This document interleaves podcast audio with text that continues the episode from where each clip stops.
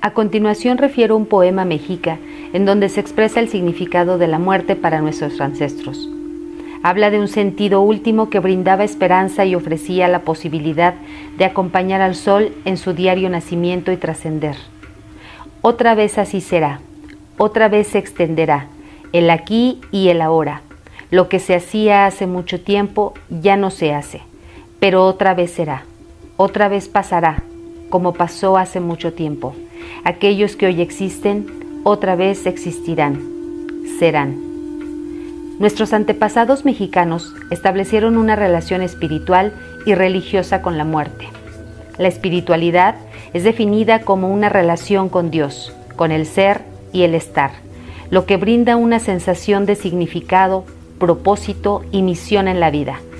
Esta relación produce frutos como el altruismo, amor o perdón los cuales tienen un efecto diferente en la relación individual con el sí mismo, la naturaleza, los otros y aquel fin último. El destino que tenía el alma de la persona que moría dependía de la manera de fallecer. Desde su perspectiva, podían haber sido elegidos por un dios, en el caso de los guerreros, las doncellas y los sacerdotes.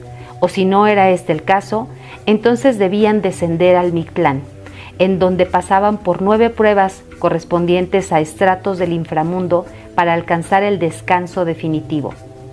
Cuando un mexica fallecía de manera natural, el ritual realizado daba inicio con el sacrificio de un perro xoloscuintli.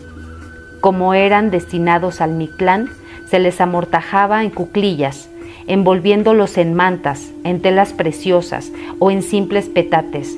Todo esto de acuerdo con la posición social que había tenido en vida el individuo. Antes de quemar al bulto mortuorio, se ponía en la boca del difunto una piedra de jade.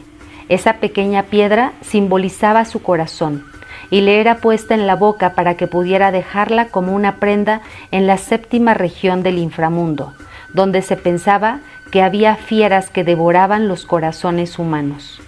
Asimismo, ponían entre las mortajas un jarrito con agua que había de servirles para el camino.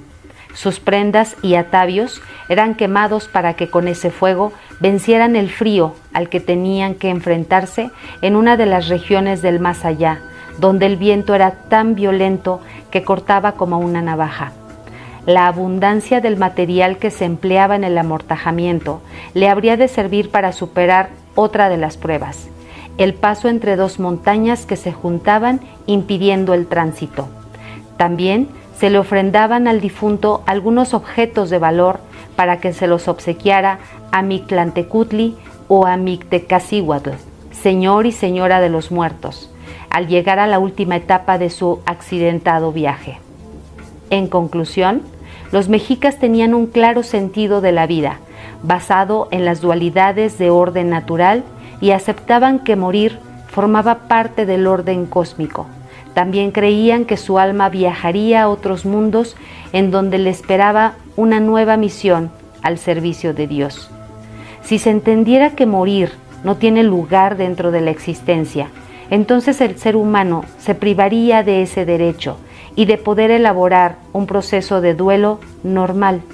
Si se creyera que la muerte es un enemigo al cual se debería enfrentar interfiriendo en ella a pesar de todo, y sin importar la calidad de ésta, entonces se dificultaría la aceptación y la adecuada elaboración del duelo.